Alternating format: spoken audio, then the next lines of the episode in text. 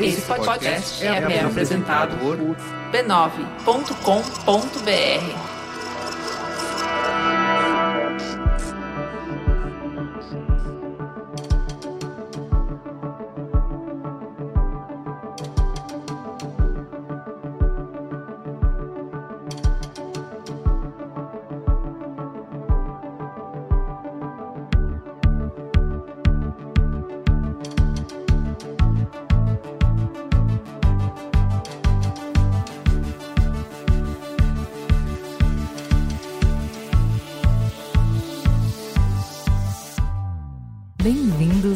Código Aberto, o seu podcast de conversas francas com os profissionais mais influentes do mercado, para conhecer suas ideias e o que pensam sobre o futuro da mídia, da tecnologia e da comunicação. Eu sou a Juva Lauer e hoje a nossa conversa é com a Adriana Knackfuss, vice-presidente de transformação digital da Coca-Cola. Foi o Merigo que entrevistou a Adriana e eles conversaram sobre real-time marketing, sobre construção de reputação em tempos de redes sociais, sobre comunicação para millennials e, obviamente, sobre transformação digital. Vamos ouvir um trechinho? Sinta o sabor é uma tentativa da gente reequilibrar esses dois mundos, né? Da gente voltar a falar para as pessoas o quão mágico é sim continuar falando dessa marca, né, no lado mais emocional, mas, cara, também é muito bom tomar uma Coca-Cola gelada, Uhum. né? Então, o objetivo de negócio dessa campanha passa muito por aí, a gente reequilibrar esses dois universos da marca, que são igualmente importantes, né? Então, isso do lado de marca. E tem o lado da companhia, né? A nossa companhia leva o nome do nosso principal produto. Sim. E aí eu também acho que as pessoas esperam de grandes corporações. O que, que essas empresas têm para dizer, né? O que, que a Coca-Cola Company tem a dizer, né? E antes de ir pro nosso episódio, a gente tem o tradicional Merchan da Intrínseca. Hoje a gente vai falar de uma biografia. O Walter Isaacson é um dos maiores biógrafos da atualidade. Eu cheguei a conhecer ele pessoalmente num evento. Ele estava justamente divulgando essa biografia, que é sensacional. Ele antes fez a biografia do Steve Jobs e do Albert Einstein, mas a gente está hoje aqui para falar da biografia do Leonardo da Vinci. Ele partiu de milhares de páginas dos cadernos do Leonardo da Vinci, e a partir desses cadernos ele conseguiu reunir um monte de informações e criar uma narrativa que conecta arte e ciência, revelando algumas faces que a gente não conhecia do Leonardo histórico. O livro também apresenta um lado mais real do Da Vinci. Ele foi um filho ilegítimo, à margem da educação formal, gay, vegetariano, canhoto, distraído e, por vezes, herético. Esses são alguns dos adjetivos que a gente pode usar para descrever esse gênio. O Walter revela tudo isso de uma forma que nos permite compreender um pouco mais sobre o artista. Por exemplo, o fato de que ele ser um filho bastardo acabou permitindo que o Leonardo não precisasse seguir uma carreira tradicional e pudesse, assim, explorar sua criatividade. Recomendado por Bill Gates e perfeito para quem gosta de arte, ciências, inovação e boas histórias. Você já pode conferir no site amazon.com.br barra código aberto e se vocês colocarem o cupom código aberto com tudo em maiúscula, vocês ganham 20% de desconto. E agora, vamos ao episódio.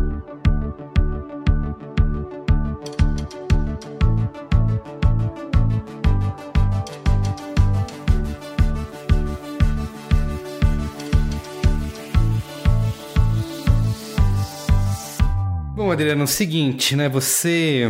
Queria falar um pouco primeiro sobre a sua trajetória. Você ficou seis anos na Globo.com, né? De 2000 a 2007. Já está na Coca-Cola há 11 anos. Começou como gerente de marketing interativo. Mas se formou em desenho industrial, né? Na PUC do Rio de Janeiro. Queria que você contasse um pouco desse caminho aí até você chegar onde Tá. você está hoje. Essa mudança de área, de, do que você estudou, né? Para o que você está fazendo hoje. Uhum. É, eu comecei a fazer desenho industrial na PUC, no Rio, e eu sempre fui aquela aluna da escola, assim, que teve muita dificuldade de escolher o que ia fazer, porque eu sempre gostei de muitas coisas. Não era aquela pessoa que desde sempre achava que ia fazer, enfim, um curso ou outro. Uhum. E eu me encantei quando eu fui numa exposição da ESG, que é uma escola tradicional de desenho industrial é, do Rio, né, a mais antiga, enfim. E vi uma exposição de carros, de, de geladeira, enfim. Então eu fiquei com aquilo na cabeça e tomei a decisão de fazer desenho industrial. Curioso, eu entrei na faculdade em 95, a internet estava ali começando, na época de BBS, enfim. Eu lembro tanto assim, é, eu na faculdade, eu era a pessoa que trabalhava lá com disquete, peguei um pouco de disquete, depois aquela é, zip drive, Sim, sim, tinha- gigantesco, né? quilos de zip drives. O meu pai trocou, o meu primeiro computador, o meu pai que era médico no fundão, trocou o carro dele por um computador pra Caramba, mim. sim. Então olha que, que interessante, né? Faz toda a diferença, né? Não, e eu tinha, assim, aí no início da faculdade, eu ainda peguei, assim, a coisa do não computador, né? Então a gente fazia layout com colagem ainda, mas eu peguei exatamente essa transição. Quer dizer, eu entrei nesse esquema ainda, ah, se você não tem computador, pode fazer com colagem, uhum. letra 7, e já saí completamente, assim, isso não sendo mais uma opção, né? Todo mundo já com computador em casa, todo mundo já, se não tem computador, vai para o laboratório da universidade. E eu usava muito o laboratório do fundão mesmo, com os computadores melhores para fazer os meus deveres de casa. Na época, no meio da faculdade, ainda fiz um, um curso de, de, programação em 3D, então Nossa. entrei nesse universo de, de animação 3D. É, aí comecei a fazer é, um monte de freela, assim, como designer mais do digital. Uhum. Né? Então eu fiquei meio como uma das poucas ali que já estava se interessando por esse mundo, né? Ou seja, quando popular, quando tudo era mato, né? Quando tudo era mato, exatamente, já ouvi essa frase. Eu estava lá fazendo animação 3D, CD-ROM, porque nesse processo eu comecei a estagiar em alguns lugares, alguns ainda bem design gráfico offline, papel. Logo eu fui pro digital. Então, mesmo numa agência de publicidade que eu trabalhei lá atrás, que foi a VIS, que é uma agência que nem existe mais, né? uhum. né? Isso foi em 98. É, eu era estagiária e era uma das poucas na agência que fazia é, frila com CD-ROM, né? O primeiro site da agência teve uma concorrência lá, eu participei da Sim. concorrência, enfim. Isso estava desde sempre, né? Mesmo no, no, como designer, né? Era o digital. E aí, um cara que tinha trabalhado comigo na VS, que é o Marcelo Lobianco, uhum. que hoje está na G2, enfim, foi Facebook também. O Marcelo Lobianco foi o cara que trabalhou comigo nessa época lá atrás. E ele saiu da VIS foi entrar de sócio numa, numa produtora web, né? Porque a gente falava muito de produtora web, Sim, né? Sim, precisou muito. É. Então tinha a M-Lab no Rio e tinha a Brenter, que era essa que eu fui. Ele e o Eldis Saulos eram, eram os dois sócios. Então eram assim, eram três pessoas trabalhando, eu era uma delas, então tinha que fazer de tudo. Então, nesse processo, eu layoutava, eu programava HTML, eu fazia parte de mídia. Então, foi muito legal, assim, esse início bem completo. É, porque se você tiver uma coisa estabelecida, provavelmente você ia estar numa área, né? Ia fazer só a mesma coisa e você não ia ter não ia esse. Aprender. É, é. Depois disso, eu fui para Globo.com, entrei na área de criação e foi legal porque lá já era bem mais separado, né? Então tinha a galera de, de usabilidade, não era nem UX, né? Era Sim. a galera de usabilidade, a galera de branding, eu era de branding, a galera de HTML, a galera de sistemas. Mas eu entrei na área de branding já mais completa, assim, então eu sabia HTML. Então eu conseguia fazer um layout que era mais, mais friendly pra Nossa. galera lá da programação, né? E fiquei, assim, participei de alguns projetos bem importantes, assim. Eu fiz por exemplo, o site do Big Brother 1, 2, 3, Caramba. que foi o primeiro projeto realmente multimídia do Brasil, uhum. né? Então, foi aquela adrenalina, né, de ver aquele programa indo pro ar, completamente a televisão só existia em função do que acontecia na internet e vice-versa, né? E tinha o que? É, conteúdo que ia pra TV, também já tinha vídeo, por exemplo? Tinha, no... tinha. tinha votação online nessa tinha época, votação. não tinha? Eu lembro que na época a gente começou, eu até tava lembrando isso com o meu time outro dia, a gente tava falando de CRM, enfim, e eu lembro desse processo. A gente começou a votação do Big Brother pedindo cadastro. Uhum. Lá pelas tantas a gente falou, bom, mas tá muito pequeno, abre essa votação, o importante aqui é volume. Hoje eu percebi que nessa edição eles voltaram com cadastro. Ah, é. Então, assim, interessante como eh, a Globo.com acho que sempre foi bem à frente do tempo, assim, uhum. né? Desse, dessa compreensão do digital, né? Foi uma super escola. Então, entrei lá nessa parte de, de design, mas logo percebi que eu estava num ambiente maior e comecei a olhar para o lado, assim, falar, bom, isso aqui é legal que eu faço, mas eu me interesso também por aquele outro lado de produto, né? Aí fui fazer MBA, porque eu também achava que a faculdade de industrial somente não iria me dar a uhum. base que eu precisava. Fui fazer MBA. E aí pleiteei lá, na época, Globo.com estava entrando como provedor de acesso, na época os ISPs, né, com discador, uhum. aquela coisa toda. Sim. É, então ela abriu uma nova unidade de negócio. Nossa, discador. discador. Você acabou de... não, eu tinha um dos meus projetos discador. era o discador. Era fazer lá a experiência do usuário Sim, no discador. Discador. Depois entrou a história de banda larga, né? Uhum. Tinha os provedores de banda larga. Então, você não podia comprar só o conteúdo, você Isso. tinha que comprar conexão. Tinha um intermediário, né? Isso. Então, eu tava nessa, nesse bolo aí, né? E éramos 11 pessoas para botar esse negócio de pé, né? Então eu entrei responsável pelos canais de venda e relacionamento com o consumidor, né, na parte digital. Depois fiz parte da área de CRM, então foi muito legal ver lá no início, né? Isso foi 2003, 2002, enfim. É, o que que era isso para uma companhia como o Globo.com, né? Depois fui para comunicação e por fim produtos de entretenimento. Uhum. Então participei ali do lançamento do Ego, da época dos sites de séries, a gente repensando o que que era a experiência do consumidor de ver novelas, por exemplo, no digital, Sim. né? E aí um ex-chefe meu, que era da Globo.com, foi para Coca-Cola e ele me chamou. E aí foi muito interessante porque eu aceitei como terceirizada pra lá, porque eu falei, bom, ir pra Coca-Cola pra mim é incrível. Lógico. Aí no meio do caminho, esse meu chefe foi promovido, eu entrei no lugar dele e aí tudo começou a. as coisas se encaixaram, né? Mas você ia nesse primeiro momento fazer o que na Coca-Cola? Continuar esse trabalho de digital? Esse trabalho estava começando, então eu peguei desde o início. Ah, né? tá. A área de comunicação na Coca-Cola surgiu em 2006. Tem Ah, pouco sim. tempo. Uhum. Antes era uma coisa só, era o marketing. Então o cara que fazia a que cuidava da marca, também fazia comunicação, né? E tinha duas áreas que eram áreas mais específicas, era uma área de mídia e uma área de propaganda. Então essa área de IMC que a gente chama, né, Integrated Marketing Communication, ela foi criada em 2006 e eu entrei no início de 2007. E ela já nasceu com essa perna de digital, né, é, marketing digital. Eu entrei como gerente júnior isso 2007. Foi assim um desafio enorme, porque mesmo uma Globo.com, que não era uma empresa pequena, Uhum. né? Quer dizer, o, o espírito era de uma empresa jovem, né? Tava nascendo, Sim, né? sim. Poucos processos, uma Mas não tinha, por fazer parte da, da Globo, não, tinha algum tipo de atrito nesse. Ou era. Vocês atuavam como, sei lá, uma startup, por exemplo, nesse início? Merigo, eu só, só tive, assim, noção dessas coisas depois que eu saí, né? Uhum. Eu acho que a gente teve muita liberdade, assim. Legal. Para aquela época, né, foi uma decisão muito acertada das organizações Globo de terem separado a Globo.com, né, Uhum. ter dado liberdade para que o produto ficasse muito redondo antes de pensar exclusivamente em receita. Lógico.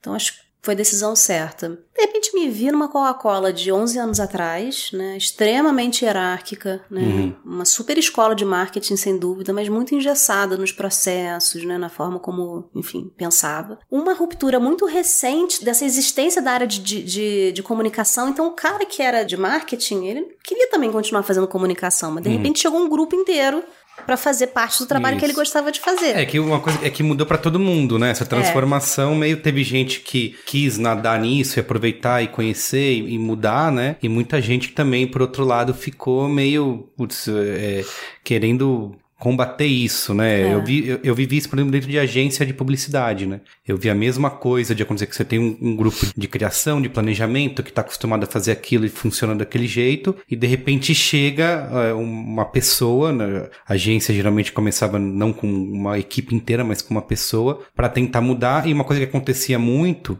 isso até eu passei também por isso de ser o menino da internet, né? É. Você chega num- numa empresa de 30, 40 anos de idade e você fica durante muito tempo batendo nessa cabeça. Ah, é o menino da internet. Até você conseguir, né? Fazer esse processo. Total. Você- Não, total, porque, assim, quer dizer, era uma área muito pequenininha, né, que eu falava uma língua completamente diferente, Uhum. pouquíssimo relevante naquele contexto, e com muito pepino pra descascar. Porque era isso, era super cool já, acho que a empresa já tinha essa noção, né, de que era Sim. uma coisa importante, mas não era relevante Exato. pro resultado, É. né? Todo mundo queria fazer, mas É. na hora de investir ou bancar, né, para fazer era mais difícil. Aí, assim, primeiro ano, assim, foi arrumar casa. Quem são os parceiros que a gente precisa ter? A gente tinha 13 agências trabalhando com a gente numa verba super pequenininha. Então, selecionei um pouco melhor, trouxe o time, a gente arrumou processos. Já no ano seguinte, foi um ano de começar a mostrar para o mundo o trabalho que o Brasil estava fazendo. Na sequência, eu assumi toda a área de mídia, é, online e offline, numa uma posição que a gente chamou de Consumer Connections. Depois tive meu filho, a gente criou a primeira área de real-time marketing da Coca-Cola no mundo. Depois assumi a área inteira de comunicação e mais recentemente, desde, desde junho, essa área de transformação digital. Eu acho assim, né, nessa trajetória, assim, o digital nunca sumiu. Né? Ele, sempre, ele, ele sempre foi ganhando outras nuances, né? E eu sinto que essa minha posição de hoje é um pouco dessa- de uma volta a esse passado, mas completamente né, repaginado, Sim. assim, com uma outra importância, né? E eu vivi muito de perto você também, né? O que foi a, a história da bolha, né? Eu Sim. Vivi, vivi muito isso, né? E uma descrença, eu acho, das pessoas naquilo, né? Total.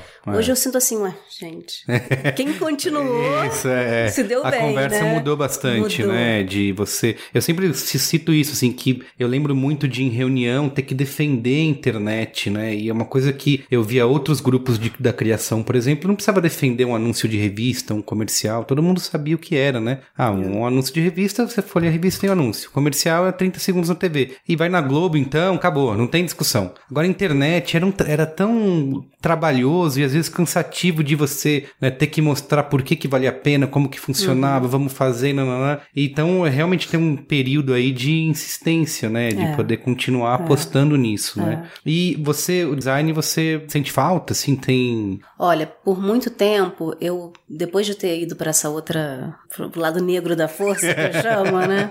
Eu ficava assim, ah, eu perdi tanto tempo, né? Por que que eu fui.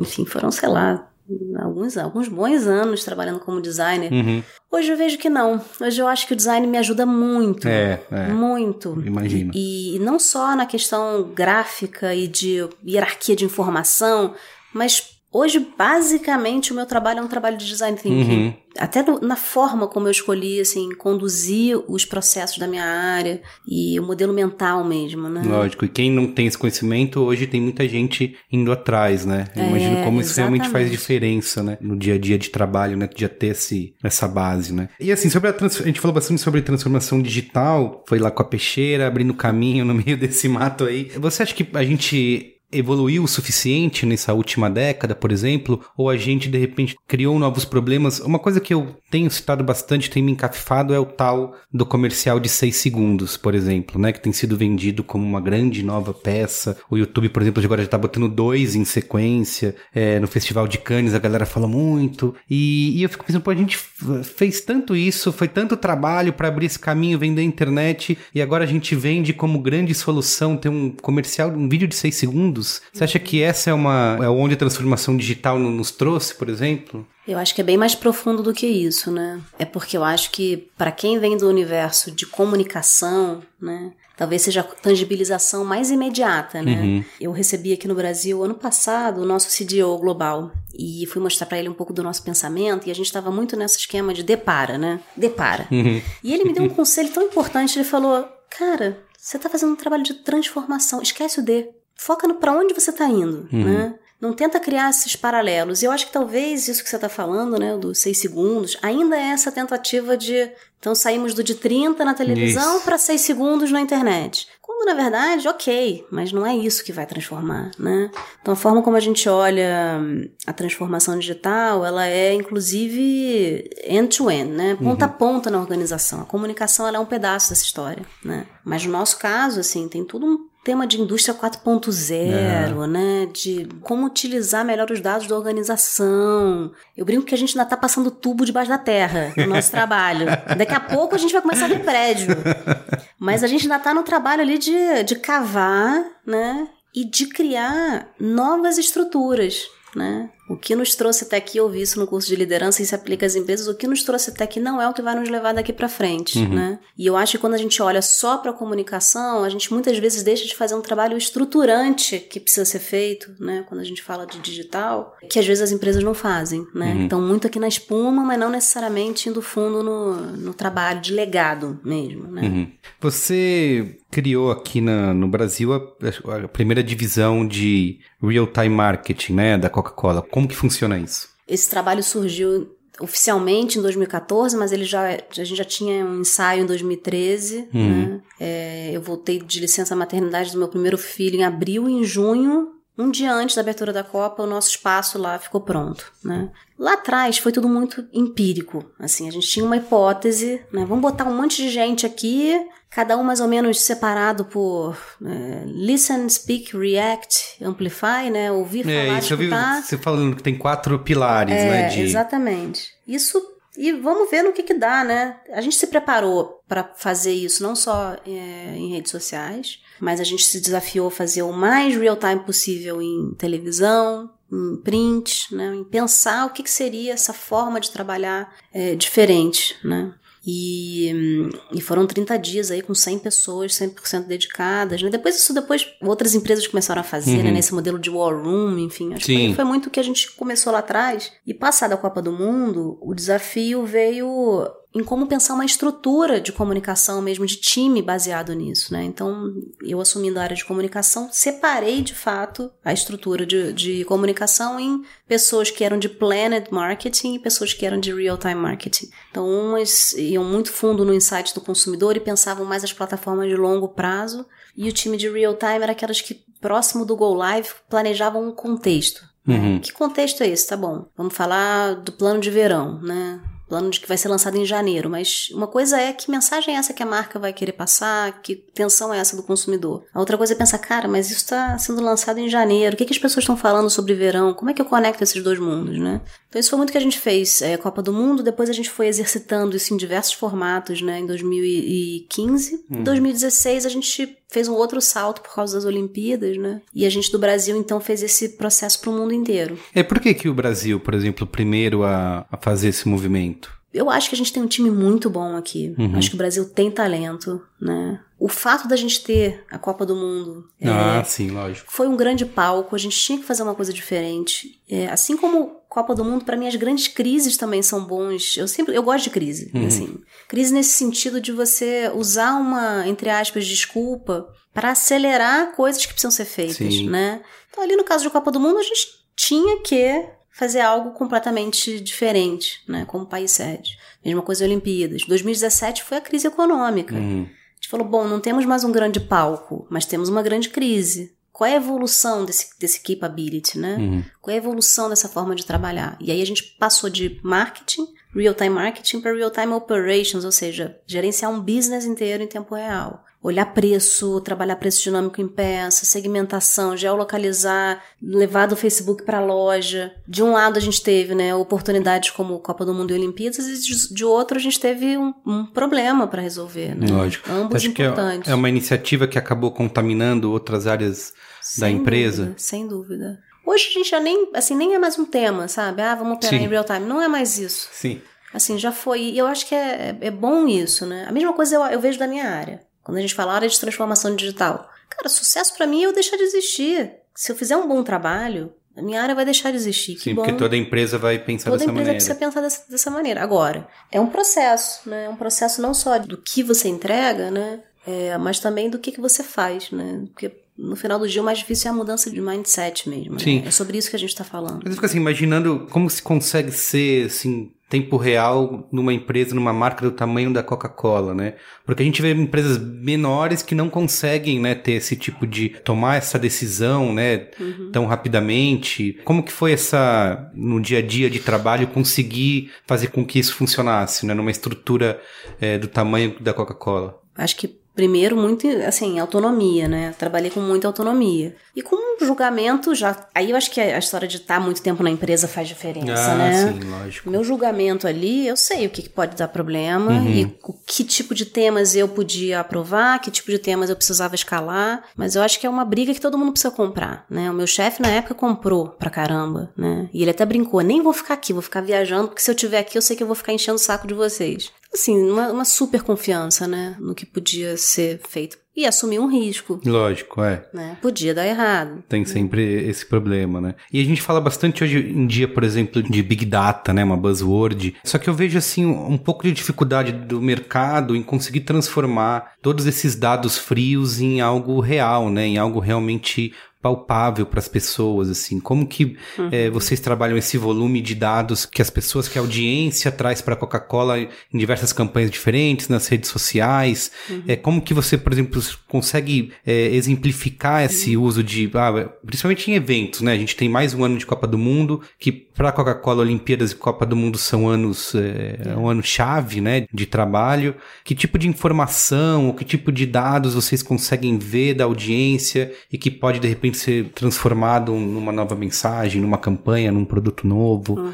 Tem muitos usos, assim. Falando especificamente do uso disso em marketing, a gente tem algumas linhas, sempre algumas linhas mestres de comunicação, né? Então, sobre o que a gente vai falar nas Olimpíadas? Sobre o que a gente vai falar na Copa do Mundo? E chegam insights, é, por exemplo, na Copa do Mundo eu lembro que a gente descobriu que hum, a gente estava falando de, de bandeira da, do, das, dos diversos países e a gente descobriu que as mulheres estavam pintando muitas unhas com as bandeiras, com as cores das bandeiras. Uhum. Então, ao ouvir isso nas redes sociais, a gente começou a fazer posts para mulheres, segmentado para mulheres com as unhas pintadas. O nível de engajamento cresceu muito. Então tem desde coisas como essa, que são relativamente simples, né? Quer dizer, você está observando o que está acontecendo e consegue reagir muito rápido Uhum. no, no craft ali, na- no layout. É, nas Olimpíadas tem uma história que eu gosto muito, que é a gente estava com uma ferramenta de, de escuta, né? De redes sociais, de, de mensuração de buzz, por geolocalização. Então a gente podia saber quem estava falando de Coca-Cola nas proximidades de onde a gente estava operando. Ah, Então, no Parque Olímpico, lá na, na- no lugar onde estava a operação de real time,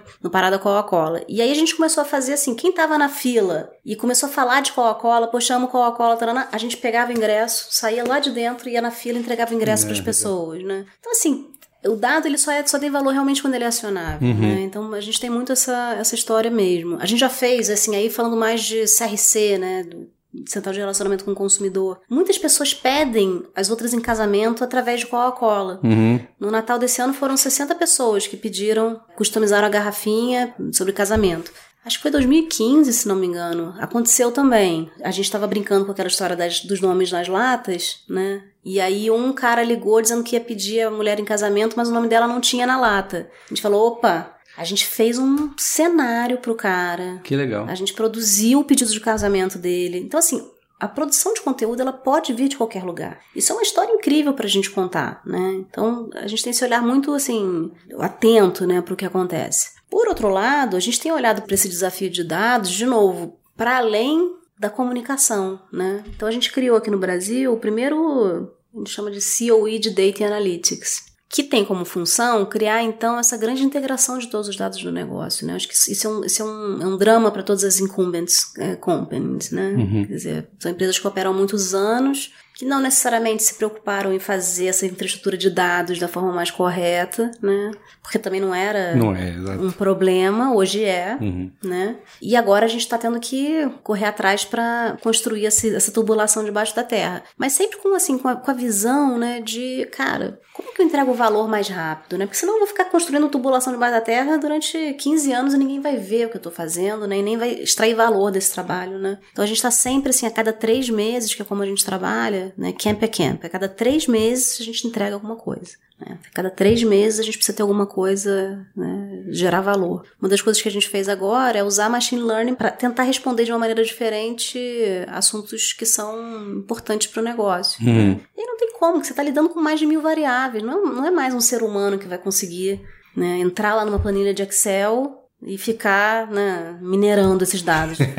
e é sobre isso que a gente está falando daqui para frente, né? As questões do negócio vão ser cada vez mais complexas, Sim. né? Então Tem- acho legal essa pauta de dados porque ela vai desde, né, cara, como eu faço um post até como que eu opero o meu negócio daqui para frente de uma forma Lógico, mas sempre pensando né? dessa maneira de realmente transformar isso em algo real, né? Tem duas coisas que até você falou, eu tinha anotado aqui, mas eu queria adiantar um pouco, que você falou sobre a questão da personalização, né? Que acho que uma, um, um movimento interessante foi a venda direta, né? Que a Coca-Cola assumiu, acho que desde 2016, não é? Isso foi, é, a questão dos nomes na latinha foi um, um dos motivos que impulsionou essa decisão de começar a fazer essa... O nome das latas pra mim foi, foi muito revolucionário, assim, Uhum. né? Porque ele não foi personalização, mas ele foi é, personalização massiva. É, é uma coisa assim, meio né? que quando você, se você contar essa, eu fico pensando nesse negócio do nome das latas, se você conta pra alguém, fala, ah, isso é bobagem, mas isso se transformou num- numa coisa realmente, Foi muito né? disruptivo, Foi. né? E até porque a gente estava falando de 150 nomes embaralhados nos pallets. Então, assim, é legal como a gente vê assim, ah, tem uma ideia, botar os nomes nas latas, que nem era uma ideia do Brasil. A Austrália foi o primeiro país Ah, a tá. lançar, né? E a gente começou a ver que em todos os lugares onde essa ideia era impl- implementada, as vendas subiam muito. E tem a ver com você, né, estabelecer um- um- uma relação mais próxima com o consumidor e etc. Mas, ok, a ideia já era legal. O mais interessante é como fazer essa ideia ser viável, né? Uhum. Então foi isso, foi necessário repensar a forma como a gente trabalhava na fábrica. Né, para conseguir. Né? Sim. Então é um case Não que é aparece aí, né? como. Isso. é, mas que pra gente foi um case interno muito importante. Foi um desafiar um sistema logístico Uhum. pra fazer aquilo acontecer, né? E foi muito, lembro é, do, do Porta dos Fundos, Isso, que fez vídeo, é. coisas, e todo mundo, ah, pagou, não pagamos, não. Aquilo foi totalmente orgânico. Não, virou realmente uma conversa, né? Na, na- na época, na sociedade, em relação a isso, né? De, das pessoas comentando, procurando latinha, É. né? E aí, com a questão das- da, venda direta, vocês começam a oferecer é, personalização, né? Que é uma coisa que até então Já. ainda não tinha sido feita, né? É, é, isso começou em 2016 com o piloto, né? Final de 2016. A gente sempre acreditou que essa forma de expressão no final do dia, né? Era um componente importante do trabalho de, de, de engajamento de marca. E começou como um piloto aqui em São Paulo, uma coisa, enfim, séria, mas ao mesmo tempo despretensiosa, né? Assim, a gente não sabia muito no que, que isso ia dar. E o negócio foi continuando, depois a gente falou, não, acho que tá, tá bacana, vamos, vamos continuar. Depois, assim, a, a agenda de e-commerce na Coca-Cola no mundo, obviamente, cresce, Uhum. né? Essa discussão sobre o D2C, né, Direct to Consumer, evolui pra caramba. Sim. E mesmo hoje, o site tendo outros SKUs, né, outras, enfim, outros itens, ainda a garrafa personalizada é, sei lá, Sim. mais de 80%, sem, Sim. assim, sem sombra de dúvida. Por que isso, né? Ainda é um ícone cultural, a marca ainda tem essa importância na vida das pessoas, né? E o fato de você poder ir lá e colocar, qualquer, escrever, entre aspas, qualquer coisa, Uhum. né? E a gente vê, assim, pra, como presente, né? O principal uso. Então, não necessariamente Também. é pra você, é pra você presentear alguém. E né? te- tiveram alguns outros é, formatos que tinha questão de entregar Coca-Cola em 20 minutos, não era? Sim. Pra... Também isso faz parte dessa Faz parte. iniciativa de venda direta aí. No passado a gente fez muitos testes. Uhum. É isso que você tá mencionando, a gente fez pra Dia dos Pais, pra Dia das- dos Namorados, assim, já pré personalizados com uma embalagem bonitinha. Então, se você esqueceu o seu presente, Ah, legal. compra aqui em 30 minutos, tá na sua casa. Eu lembro que a gente publicou também até no B9 sobre o, a Fanta, no- que era vendida pelo chatbot, né? Isso, Fanta Guaraná, a gente Uhum. fez o, o sampling no McDonald's. Esse case apareceu no, no F8 do, Ah, é? do Facebook Ah, agora. sim. Ah, é verdade, o chatbot, né? Usou Isso. o Messenger. Isso. Legal. Foi bem legal. Foi o segundo sampling, esse foi um pouco mais de um milhão de doses que a gente fez. O primeiro que a gente fez nesse formato foi com o McDonald's lá atrás no, no nome das latas. Ah, Com Uhum. tá. Twitter, na época. Entendi. E aí esse no Funciona. Messenger. É. Legal. Você falou parte de relação de responder às pessoas, né? Tem uma coisa que eu vejo bastante até em grandes marcas, é, é a Coca-Cola principalmente, se você entrar comentário de um vídeo no YouTube, ou no Facebook, ou no Twitter, às vezes pode ser um show de horror, assim, né? Porque é muita gente, né? Gente, é, tá, a Coca-Cola tá no mundo todo, conversa com todo mundo, fala com todas as classes sociais, então é, você acaba tendo respostas diferentes, né? E uma coisa que a, a gente discute muito hoje, que antes se chamava boato, mas hoje a gente fala de fake news, né? De, e a Coca-Cola já teve que lidar com isso algumas vezes, né? Na sua trajetória, teve o famoso caso do rato dentro da Coca-Cola, que isso se espalhou, tinha até grandes sites e jornais falando sobre isso, É. de repente a marca se vê diante de uma situação que ela precisa responder, né? Você estando, por exemplo, tendo uma área de, de- em tempo real, como que se lida com isso, né? De responder às pessoas, de explicar, ou se chega a determinado momento, ah, não, não vamos mais, sei lá, receber comentários. Um, um caso que eu sempre falo para as pessoas, que é o da Apple, se você entrar no YouTube, os comentários são fechados, né? Ninguém pode falar nada. Porque provavelmente é isso, né? Se gera-se uma, um espaço ali de, de uma discussão que de repente é improdutiva para a marca, eles tomaram a decisão de, em vez de responder, fecha, né? E já no caso da Coca-Cola, você vê que é uma, é uma atitude diferente, né? Preciso responder essas pessoas, responder esses, esses boatos. Como é que é no dia a dia receber, por exemplo, uma notícia dessa e ter que atuar? No dia a dia a gente tem já um grupo super treinado, a gente, enfim, uma galera jovem que fica lá no prédio, então isso até é uma área que a gente está investindo muito, assim, em transformar, né? Uhum. E o interessante é que já há quase dois anos a gente não trabalha com script. Então não existe isso do cara ir lá, mesmo para telefone, mesmo Ah, para é? reclamação. Eles sabem o o tema, mas eles Uhum. são treinados para agirem como pessoas. Entendi. né? Legal. O que já é muito legal, porque a conversa que a gente consegue estabelecer, ela é uma conversa bem humanizada. E eu sempre brinco com as pessoas, ah, real-time marketing é super, super cool, né? Todo mundo... Mas assim, nada mais real-time do que uma pessoa reclamando no telefone. Isso, exato, exato. Né? Então, ali é onde a coisa realmente Ah, pega. sim, no telefone, porque você não tem nenhum tempo Não de. tem nenhum Peraí, tempo. gente, o que vamos responder? né? Exatamente. Entendi, é lógico. né? Então todo mundo fala, mas na verdade é no telefone que o bicho pega, né? Aí depois vem as crises ou os boatos, que são. É muito interessante porque são os mesmos sempre Sim. que vão e voltam. Exato, é. é. Então, esses a gente já tem lá uma página que, enfim, a gente já nem se dá mais ao trabalho de ficar respondendo, já manda a pessoa pra lá, tá aqui o caso, já tá resolvido, Uhum. enfim, né? Então é mais fácil. E tem as grandes crises, aí você citou a do Rato, eu tive, enfim, totalmente envolvida nessa história, né? É, é um, é uma situação, assim, bem fora do padrão, do comum, né? Uhum. Nesse momento, por exemplo, a gente tomou a decisão na época de realmente shut down na página, né? Parou, congelamos todas as publicações e só Uhum. deixamos a, a resposta oficial. Porque não havia espaço para dialogar com o consumidor. Né? Tudo que a gente falava era, enfim, voltavam cinco, a gente Sim, falava uma coisa, voltavam isso. cinco outras. Quanto mais você responde, mais aparece. né? Depois a gente também aprendeu, né? Assim, a Espanha, como unidade de negócio da Coca-Cola, é uma escola também nesse tema de crise, porque eles viveram crises financeiras, né? Muito, muito importantes, um pouco antes dessa, dessa situação que a gente viveu aqui. Então a gente olhou muito para o que eles tinham feito. Nível de desemprego altíssimo, enfim. Foi um tema bem, bem sensível lá. E eles vieram muito com esse conceito assim do tudo bem, por um lado você precisa responder ao seu consumidor, mas por outro, espera um pouco para passar e também tem coisas boas que você pode contar, né? Então não deixa de responder, mas ao mesmo tempo o TRP positivo e o TRP negativo, né? Então a gente também ficou um pouco com isso na cabeça, enfim. E depois volta. Depois, depois voltou ao normal, né? Eu acho que o consumidor percebeu que aquilo não, não tinha É, o muito problema é que, cabimento, né? que é, que é, é o que acontece sempre com a tal da errata, né? Porque a notícia falso, boato sempre espalha e a retratação nunca acontece da mesma maneira. E, e a gente nem tinha, não que eu acho que tenha muita hoje, mas é, já existe, pelo menos as pessoas estão um pouco mais alertas quanto a isso, é, com todas as redes sociais criando ferramentas de É. denunciar boato, né? No, no Facebook mesmo, hoje facilmente você denuncia uma notícia falsa e eles tomam uma atitude. Na época isso não existia, né? É, Você você de repente se vê de mãos atadas ali diante de um boato circulando. E aí eu fico pensando nisso que você falou, assim, de repente não. Putz, não responde mais, gente. Abre mão e deixa. Mas ainda tem muitas marcas também que é, tentam fazer esse trabalho de responder todo mundo, né? De ter esse. achando que, sei lá, de, de repente é uma maneira de, de resolver que o assunto vai parar se você falar menos, né? É. Eu acho que tem outro desafio para as empresas que é identificar o que, que de fato é um problema e o que não é um problema. Saber identificar ali no, no momento inicial se aquilo é algo para a gente prestar atenção ou não. Sim. Né? Então, hoje a gente trabalha com várias ferramentas, com, né, com alertas, com, enfim, a gente, a gente, obviamente, né, passado aí esse tempo, a gente veio se equipando Sim. para conseguir estar um, um pouco mais preparado. Mas também acho que tem coisas que vão surgir que a gente não vai ter não vai estar preparado nunca, né? Não, e acho que o que você falou de não ter o script, né? Acho que é uma coisa que ajuda muito nessa decisão realmente em tempo real, né? Você acaba.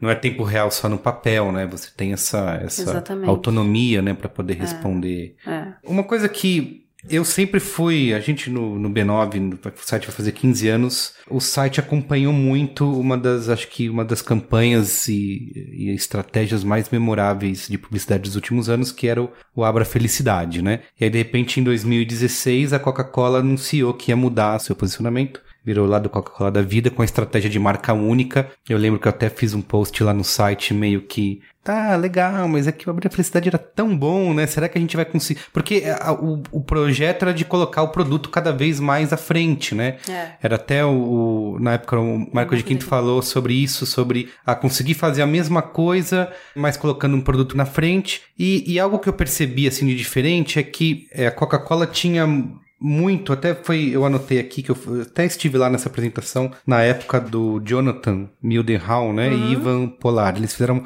uma apresentação lá em Cannes falando sobre como eles acreditavam e como a Coca-Cola acreditava na, na publicidade por um mundo melhor, né? Fazer trabalhos que importavam, foi o que eles mostraram. Aí, nesse novo posicionamento, o Marcos de Quinto falou sobre Coca-Cola se reconhecer como humildes vendedores de refrigerante né? E eu queria saber a sua opinião sobre essas duas visões, assim, né? Se dá para, se realmente a publicidade pode e deve ter esse papel de mudar a sociedade de alguma forma, porque a própria marca tem campanhas, né, históricas e clássicas que falaram de racismo, né, que falaram de união entre as pessoas. Hoje em dia, né, a gente tem muito o papel da diversidade, a Coca-Cola também tá falando e tem várias campanhas corajosas sobre isso. E aí você tem uma outra visão, um outro posicionamento que fala sobre nosso papel é vender refrigerante. Você acha que dá para fazer as duas coisas ao mesmo tempo, vender refrigerante refrigerante salvar o mundo ao mesmo tempo, ou se a publicidade não deve fazer nada disso, deve realmente. É, porque é um, até um questionamento que existe, né? Entre. A gente tem, como comunicador, como publicitário, se preocupar com isso, ter essa visão de mudar a sociedade de alguma maneira? É, eu acho que tem aqui talvez duas coisas, né? A primeira é quando o Marcos de Quinto fala que somos uma humilde marca de refrigerante, é, ele tá adotando uma, uma postura humilde mesmo, né? uhum. né? Eu acho que era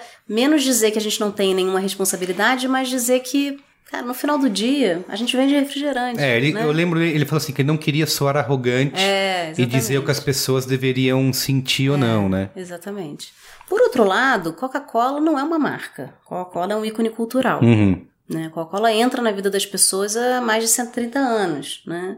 Gerações viveram momentos, todos nós, né? De, em família, enfim, com uma Coca-Cola na mesa. E, e Coca-Cola, como qualquer marca, representa algo, né? Representa e acredita em algo. Né? As marcas fortes são marcas de personalidade, né? Que tem personalidade. E que as pessoas esperam alguma coisa, né? Assim, é, é não é simplesmente um comercial na TV, que a gente fala de, ah, é só um comercial na TV, muita gente pula, vai fazer outra coisa. A Coca-Cola, as pessoas querem saber o que ela tem a dizer sobre determinado uhum, assunto, né? Exatamente. Isso tem um impacto. Exatamente. Eu acho que o, o, ponto ali é que nesse processo todo, né, a gente, a gente sempre falava muito do, do lado extrínseco e do lado intrínseco do nosso produto. Né? Uhum. O lado intrínseco é o... O que, que causa em você quando você toma uma Coca-Cola fisicamente, né? Nossa, tem se sente é, energizado, mata a sede, tem um sabor que é inigualável, uhum. né? Então tem todo esse lado intrínseco e tem o lado extrínseco que é tudo emocional da marca. Então a gente falava sempre desse, desse balanço, né? Da necessidade de você construir os dois mundos, dependendo da marca, né? Dependendo do tamanho de marca. E Coca-Cola sempre trabalhou muito bem isso. O que aconteceu foi que ao longo dos anos, como Coca-Cola ficou muito conhecido, muito na mesa de todo mundo, eu acho que a gente se distanciou um pouco dos intrínsecos e a gente ficou muito falando dos extrínsecos. Tá. Então, abra, abra a felicidade foi um período onde basicamente a gente só falava dos extrínsecos, tá, né? Então, Sinta o sabor é uma tentativa da gente reequilibrar esses dois mundos, né? Da gente voltar a falar para as pessoas o quão mágico é sim continuar falando dessa marca, né, no lado mais emocional, mas, cara, também é muito bom tomar uma Coca-Cola gelada, uhum. né? Então, o objetivo de negócio dessa campanha passa muito por aí, a gente reequilibrar esses dois universos da marca, que são igualmente importantes, né? Então, isso do lado de marca. E tem o lado da companhia, né? A nossa companhia leva o nome do nosso principal produto. Sim. E aí eu também acho que as pessoas esperam de grandes corporações. O que, que essas empresas têm para dizer, né? O que, que a Coca-Cola Company tem a dizer, né? Que é um outro tema, né? Quais são os programas que a Coca-Cola entra? Quais são as temáticas que são importantes para a organização, né? As pessoas pensam muito na, na Coca-Cola como marca, né? E menos como companhia. Mas esse também é um tema que a gente vem discutindo muito. Uhum. Que voz é essa corporativa nossa, né? Então você acha que essa participação da Coca-Cola nessas pautas, digamos, é uma coisa importante? Super importante, porque como você falou, o consumidor cada vez mais, ele espera isso das empresas, né? Ele espera isso das marcas, né? Sim, mas ao mesmo tempo vem também retaliação, né? Eu vejo, acho que uma outra campanha de sucesso da Coca-Cola super recente, que é a dos artistas na latinha, né? E até a gente publicou isso também. Coca-Cola colocou nove artistas brasileiros para estampar as latinhas e as pessoas podiam votar no seu artista preferido. Na lista de artistas tinha Pablo Vittar, e eu lembro que isso é, gerou um monte de pessoas reclamando, boicotar, né? Uma reação raivosa de ódio. Tinha foto de gente riscando, né? A latinha. Como que a Coca-Cola banca isso e enfrenta, por exemplo, essa parcela raivosa aí dos consumidores, que é uma coisa que eu fico até imaginando, assim, fico pensando nos bastidores da marca quando lança algo assim, e de repente você não tem uma pressão de gente, cancela aí, vamos parar porque deu errado, volta atrás. É, que horas que você bate na mesa e fala, não, vai ser é desse jeito, nisso que a gente acredita e vai continuar dessa maneira. Como que, que se lida com esse tipo de reação? Cara, nesse caso não teve nem essa conversa. É, legal. É isso, ponto. Uhum. Que pena que a gente vive uma situação como essa, mas é isso aí. Vamos nessa, né? Não, não teve essa discussão. E eu acho isso muito bom, né? Muito saudável, assim. Acho que é um sinal de responsabilidade, né? No uhum. final do dia é isso.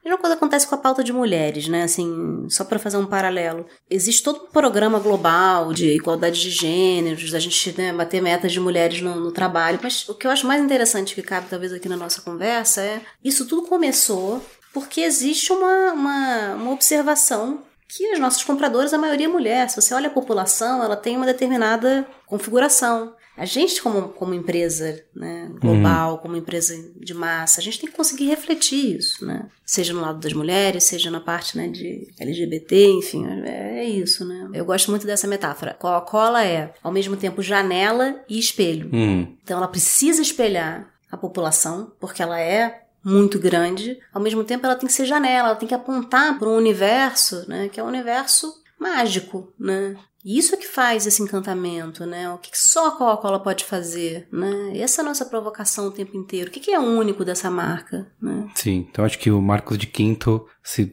ouvir a gente falar, vai concordar que não é mero vendedor de acho refrigerante. É, acho que não. é, você falou, é bom você tocar nessa, é, na questão é, das mulheres, que é uma das. Eu peguei até aqui uma frase que foi da Bia Pérez, que é vice-presidente sênior de Relações Públicas da Coca-Cola. Ela disse o seguinte: as mulheres realizam dois terços do trabalho mundial, mas ganham somente 10% da renda. Elas precisam de oportunidades, treinamento e suporte para tirarem o máximo dessas oportunidades. E quando uma mulher tem a possibilidade de alcançar seus sonhos, tudo é possível. Então, você, como gestor aí de uma grande equipe, saber quais são os obstáculos que você acha que as mulheres enfrentam e o que, que você faz para dar essa oportunidade para as mulheres que estão chegando a alcançar esses cargos de, de liderança? É, o que acontece é que tem um dado super interessante, né? Hoje já 58% das pessoas que saem das universidades são mulheres. Uhum. Então já tem mais mulher se formando do que homem. Quando, isso dado do Brasil. Quando a gente vai para cargo de conselho, né, C-level, é 3%. E o X se inverte exatamente nas posições gerenciais, né? Que é quando a mulher é, casa, tem filhos, enfim. E eu comecei a investigar bastante esse tema, ainda como diretora de comunicação, comecei a fazer muitos encontros com o time, fora da empresa, dentro da empresa. E a temática é muito do, do que é possível, né? É possível, ainda mais numa. É, é fácil? Não. Uhum. Não é nada fácil, né? Mas especialmente numa empresa como Coca-Cola, quer dizer, a gente tem é, horário flexível. Você não precisa estar no escritório o tempo inteiro. Você pode estar fazer home office, pelo menos duas vezes por semana. Os painéis de entrevista 50% homem e 50% mulher. Então, assim, a gente vem tentando, com N iniciativas, né, promover essa diferença. No meu time, é mais do que a questão de gênero, tá? Assim, eu, eu acredito de verdade que a gente precisa ter um ambiente diverso. Uhum. Né? Então, assim, o meu time, ele é um... Você vê de tudo no, no, meu time. Eu acho que o que menos tem é homem branco é hétero. Não é, Renata? É verdade. Até os PCDs da companhia estão comigo. Uhum. Porque eu acho que tem esse desafio. Tem uma menina que é incrível que trabalha comigo que ela é cega. Ah, assim. tá, legal. E ela é, ela é brilhante, ela é brilhante. Depois da chegada dela, a gente tem desafiado coisas pra cara. Sinalização no prédio, os e-mails de comunicação Sim. interna que vem em JPEG, ela não consegue Sim, você começa a entender, né? Então, assim, é, e é tão rico assim, né? É, é muito fácil você trabalhar com gente igual a você. É hum. É muito fácil. Difícil é você promover esse ambiente de, de diversidade que, enfim, tem aí choque cultural, né? De, de educação, sim, né? Mas, de novo, é, esse é o nosso consumidor. O nosso consumidor, ele é exatamente o que a gente tem refletido hoje no time, assim. Isso é uma das coisas que mais me, me orgulha, assim, é como a gente está construindo um time. E como eu pude, pude construir do zero o time, né, eu pude configurar de uma forma que fizesse muito sentido Sim, com as coisas que eu acredito. Lógico. Né? Não, ainda mais para o tipo de atuação, né, é porque falar com as pessoas, né, poder estar tá nesse ambiente digital que você tem acesso a todo mundo, né, é essencial ter esse tipo de diversidade na equipe, né. É. Voltando um pouco aqui pro negócio, em 2014, num evento da IAB, você disse que 10% da verba de mídia da Coca-Cola Brasil era dedicada a ações de inovação. Esse número aumentou? Aumentou, vem aumentando. Não tem como, né? Assim, não tem como, porque o que vem acontecendo com o universo de refrigerantes é que, por falta de inovação, a categoria de refrigerante ficou ali meio commodity, uhum. né? E o outro lado das bebidas não alcoólicas vem ganhando né, muita, muita força. Tudo bem, a gente é uma empresa total de bebidas, mas somos uma empresa de refrigerante também, né? Uhum. Onde está a inovação nessa, nessa categoria? A indústria de cervejas, a categoria de cervejas ensinou o que pode ser feito, né? Foi um, ah, um boom diferente né, de artesanais. Então, eu acho que tem inovação desse lado de produto, né? Que sim, assim, a gente vem se desafiando a fazer muita coisa. Esse ano vai ser um ano importante pra gente, de lançamento de produto novo mesmo. Mas cada vez mais, e aqui muito puxado pelo digital, a gente vem se desafiando também a pensar o que é uma solução nova para o consumidor, né? que ela passa pelo produto, porque, como falou Marcos Deguino, somos uma empresa de, humildemente, uma empresa de bebidas. Sim. Mas não só, né? Lógico. Eu acho que cada vez mais é qual é a forma melhor de eu entregar para esse cara? Então, os testes de entrega em 30 minutos têm a ver com isso. O que é extrema conveniência para esse cara, né? Uhum. Em produtos novos, você pode incluir, por exemplo, o café que foi lançado, café, né? exatamente. Aí você vai me perguntar, pô, mas é café que tá fazendo a diferença no resultado de Coca-Cola? Não, mas a gente tá aprendendo pra caramba. Sim, lógico. E faz parte desse processo de se transformar numa empresa total de bebidas, né? Café pro brasileiro, eu tava lendo essa semana, o Brasil é o segundo maior mercado de café no mundo, Uhum. atrás só dos Estados Unidos. E a Coca-Cola como empresa total de bebidas, né, que quer estar com o consumidor em todos as, as, né, os momentos de consumo do dia, não vai ter café, Uhum. Faz sentido, é verdade. né? Mas a gente precisa aprender a jogar o jogo de café, que é um jogo diferente de refrigerante, né? Tem o ranking da Interbrand do ano passado, que a Coca-Cola tá ali na terceira posição, né? Ela foi ultrapassada pela Microsoft, mas ainda tá muito bem no ranking. E tá no meio de um monte de marcas inovadoras, de te tem tecnologia e inovação de uma maneira ou de outra, né? Apple e Google liderando, depois vem Amazon, Samsung e Facebook. Você pode pegar até Toyota e Mercedes aí, que também a gente pode considerar marcas que estão diretamente envolvidas com tecnologia, né? O que, que você acha que mantém a Coca-Cola numa posição tão privilegiada de ser uma marca eh, outsider, digamos assim, no meio desse top 10 aí? E você meio que já respondeu um pouco a, a segunda parte da pergunta, que seria o que a Coca-Cola pode fazer para continuar se reinventando sem abrir mão da tradição e desse legado que foi construído? Eu uma vez escrevi isso num, num artigo no LinkedIn, assim, Coca-Cola é uma força maior. Hum. Eu acho que é uma coisa que transcende, né?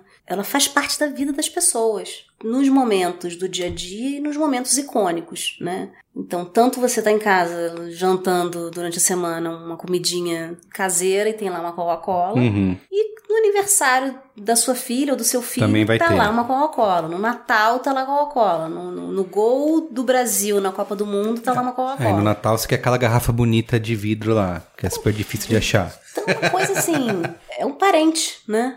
Sim. Assim, é- é um parente que faz parte ali do teu, do teu dia a dia. E se a gente pensa nas empresas de tecnologia que estão ali, elas também são isso, Aham. né? Elas também são essa, essa companhia sua diária para resolver outras questões, mas da mesma forma, Coca-Cola é indulgência, aquela pausa que refresca, Uhum. né? É, é- é o que vai bem com comida. Então, eu acho que em todos os casos que estão ali, quando eu olhei esse- essa coisa né, pela primeira vez, é isso, assim. São as empresas que fazem parte da vida do, do consumidor e que são relevantes para a vida dele, que resolvem problemas, né? Que, enfim. Agora, eu acho que novas gerações vêm, né? E apresentar a Coca-Cola para essa nova geração é um desafio diferente do que foi apresentar a Coca-Cola para minha geração Uhum. Onde existiam poucas escolhas de bebida para o consumidor. Hoje em dia você vai online mesmo, ou mesmo numa gôndola né, de supermercado, as opções Tem são muita coisa, inúmeras. é verdade. Né? Então o desafio hoje para mim ele é um desafio de reapresentar, né? Como a gente reapresenta esse produto para esse novo consumidor. É, e né? o cenário de mídia também era bem diferente, né? Então, para você construir essa, Totalmente. essa imagem era mais fácil, digamos assim, do que hoje, né? Que é tão pulverizado, né? Uhum, totalmente. E acho também que passa por a gente, é, quando você fala voltar, né, manter a tradição, eu acho que é, é manter a tradição da a essência da marca mesmo e aquilo que a marca construiu, né? Então, acho que se a gente fala assim de associação com música, Uhum. Isso não vai, não vai mudar nunca. Música é uma coisa que não vai mudar nunca, né? Em importância para o universo jovem, né? Então, não é só falar da marca, mas é estar no momento certo, estar no contexto certo. Enfim, coisas que a gente já sabe, né? Quem trabalha com comunicação Sim. já sabe. O desafio é como fazer isso de uma forma nova, né? É, porque eu tô falando isso tudo aqui, mas eu tenho toda uma imagem na minha cabeça de, é, sei lá, anos 80 e 90, de campanhas da Coca, de, do que, que a marca fez. Só que é isso que você falou, quem tá chegando hoje não tem, não, não vem com essa bagagem, né? Você precisa começar, é, um trabalho de todo dia começar de novo, Todo né? dia. Porque o ciclo de, a gente chama de recrutamento, né? Ele acontece de duas formas. Ele acontece com a mãe, Uhum. que é quem compra e leva para casa. Né? Essa mãe foi recrutada no passado. Então, quando a gente fala, ah, como assim adolescente é o principal público-alvo de Coca-Cola? É, porque o adolescente de hoje é a mãe do futuro, Uhum. né? o pai do futuro, que é quem de fato compra o produto. Né? Então, a gente tem um, um adolescente, a gente precisa criar essa relação, né? emocional. Mas não é ele que vai lá na coisa e compra. O Uhum. volume de venda da Coca-Cola não vem do adolescente. É esse trabalho de construção do imaginário mesmo, da relação emocional com a marca. Eu não acho que vai existir uma segunda Coca-Cola, isso é uma visão muito pessoal minha, Uhum. né? Porque acho difícil existir. E tô- não tô falando só de marca de bebida, tô falando de uma maneira geral. Muito difícil você ter uma hegemonia Uhum. Né? Assim, uma importância tão grande para uma marca só, né? Acho difícil a gente esbarrar com um outro fenômeno como esse, na- da forma como a, a sociedade está se configurando hoje em Sim. dia, né? Com muito mais nicho, com muito mais opções. E ao mesmo tempo a gente está se preparando como companhia do outro lado para também não apostar numa segunda Coca-Cola, não é mais sobre isso, né? Mas é sobre lançar muito mais produtos, produtos que estejam muito mais conectados com o que a nova geração quer, né? O consumidor está mudando. né? Sim. Não é mais o mesmo consumidor de quando só tinha refrigerante, né? E a gente está respondendo, né? Você falou bem no comecinho sobre a relação. Você chegou, teve que arrumar casa, tinha um monte de agência atendendo. E uma coisa que a gente viu nos últimos anos é esse crescimento aí do número de consultorias, né? A McKinsey, Accenture e outros que estão cada vez mais bus- buscando esse lugar na mesa aí para debater estratégia de marca. E outra discussão que a gente, em vários podcasts, já tem outros programas com convidados no Código Aberto, a gente conversou bastante sobre as, as agências perderem essa relevância, né? Assim, ter cada vez um papel menos estratégico nesse dia a dia com as empresas. Hoje em dia, como que funciona essa estrutura dentro da Coca-Cola de agências? Com quantas agências você trabalha e como que você vê essa entrada aí das consultorias? Ainda existe até o, o próprio Jonathan da Coca saiu do Airbnb, né, para abrir sua própria consultoria, porque ele deu uma declaração dizendo que legal, tem muita consultoria aí, mas ninguém tá fazendo um trabalho criativo e é isso que ele queria fazer. Você vê realmente a consultoria tomando esse espaço das agências, eh, tirando esse monopólio criativo, digamos assim, que até então era das agências de publicidade? Eu acho que tem um cenário em, em mudança, Uhum. definitivamente, né? Dava para antecipar um pouco esse movimento, né? Isso, eu sei, é que teve muita gente que vendou os olhos aí. É, eu acho que não é uma caminho. coisa tão, ai, como assim ninguém viu isso chegar, né? Assim, acho que vimos. Primeiro porque as consultorias, assim, elas estão elas entram no, no âmago ali da empresa, né? Tô falando de, você citou aí, McKinsey, Accenture, enfim. Elas entendem o problema de negócio da companhia num nível muito profundo. Sim. Em geral, elas estão lidando com. Enfim, tem, tem aqui múltiplos tipos de projetos, mas desde organização, modelo organizacional até construção de novo, novo modelo de negócio, MA, elas entram em temas muito sensíveis. E sim, né? geralmente é um relacionamento muito mais a longo prazo, né? Do que com agências que vai trocando cada um ano, a cada dois anos, né? Exatamente. E em geral também com níveis mais altos da hierarquia Ah, das é empresas. verdade, também. Que é uma coisa que as agências sempre tiveram no passado e que acho que ao longo do tempo foram perdendo um pouco, né? Uhum. Então, pra mim, era uma coisa meio, tá bom, se o cara já tá lá desde o início e entrega até uma recomendação estratégica, era uma questão de tempo pra eles fazerem o last mile deles, Sim. né? né?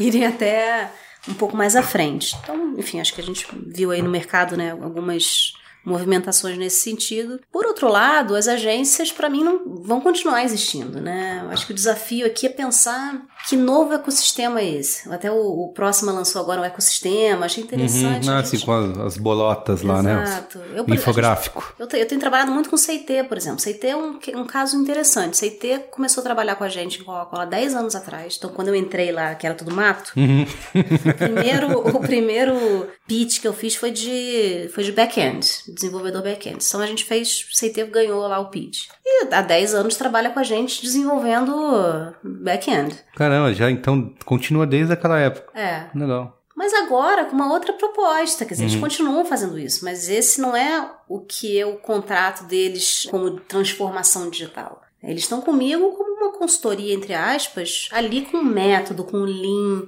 abordando problemas de negócio reais, né? Então você vê, de um lado vieram lá as consultorias clássicas, do início do processo até a ponta criativa. De repente veio uma CIT que veio da ponta técnica e agora está entrando fazendo um movimento contrário. Eu acho que as agências, de certa maneira, estão se movimentando comprando, fazendo aquisições de empresas, né? Acho que não tem ninguém parado, assim, mas, mas definitivamente tem um question mark, eu acho, na, na mesa, né? Onde isso vai parar, né? Sim. Assim, Mas a Coca- você, o seu trabalho, o trabalho da marca diante disso, obviamente não é ficar só observando, né? Tem uma algumas decisões estratégicas aí para ser- É. serem tomadas, Por né? exemplo, em digital, em digital Transformation eu tenho usado só CIT, não tem agência de publicidade. Uhum. Mas também porque eu entendo que quando chega o momento, eventualmente, da gente comunicar alguma coisa, aí é o momento do time de, de comunicação se envolver, aí eles vão pensar. Mas até o lançamento do, do, dos protótipos que a gente está fazendo, eu tenho trazido muita coisa para dentro de casa também. Então, Sim. por exemplo, a gente agora está trabalhando na parte de e-commerce é, com a Inext, que é específica de e-commerce, né? Aí você fala, poxa, mas as agências não poderiam fazer isso? Não. Não. A gente já testou e não funcionou. Sim. Pode ser que daqui pra frente a coisa seja diferente. Mas é uma outra. É uma outra pegada, é um outro ritmo, né? E acho que também essa história das, das empresas internalizando, né? Continuam trabalhando com as agências, mas as agências dentro, dentro de casa, né? É também um reflexo do, do processo, que é um processo que tá- não atende mais, né? Todos os casos, né? Então é um processo de reinvenção aí, né? Que vai ter que, que acontecer, né? Eu acho. Olha, a última, como eu falei, eu poderia ficar aqui conversando com você a tarde toda. a gente fala bastante no Código Aberto sobre. A gente tem o nosso lema, né, de conversar com profissionais do futuro. Queria saber, da sua opinião, quais são as habilidades aí que um profissional de marketing ou não, né, um profissional realmente do futuro vai ter, vai precisar ter para ser relevante nesse futuro. Você vai fazer sentido, né? A gente falou, acho que toda a conversa aqui girou em torno disso. Você vai fazer sentido um CMO, por exemplo, que não domina tecnologia, né? Se vai, se vai existir isso ainda? Não. não acredito. Eu já acho que hoje é, um- é complicado, né, que dirá no futuro. Para mim, os dois skills mais importantes né, são adaptabilidade e habilidade de resolver problema. Isso não vai mudar, porque o mundo só vai ficar mais complexo. Assim, eu tô há 11 anos na companhia. É a minha terceira ou quarta posição que não existia. Então, assim, os cargos estão sendo criados, Uhum. né? E, e vai ser muito mais rápido daqui pra frente, né? Então isso, isso para mim como, como habilidade é, é fundamental, né? Aquela tem até um artigo super legal de uma consultora que ela fala do, do, do fixed mindset e do growth mindset, né? Cara, a pessoa que não tem habilidade para dizer, cara, para desaprender e depois aprender, vai Uhum. ficar para trás. Né? Hoje em dia a gente contrata para o meu, pro meu time, por exemplo, muito mais gente que apresenta esse tipo de modelo mental do que necessariamente o skill técnico. Sim, né? tem as caixinhas pra se encaixar, né? Exatamente, exatamente. E quanto a CMO do futuro é isso, assim, não- esse termo, né, Martech, Uhum. né? Não tem- existia isso ah, ano passado, né? Não,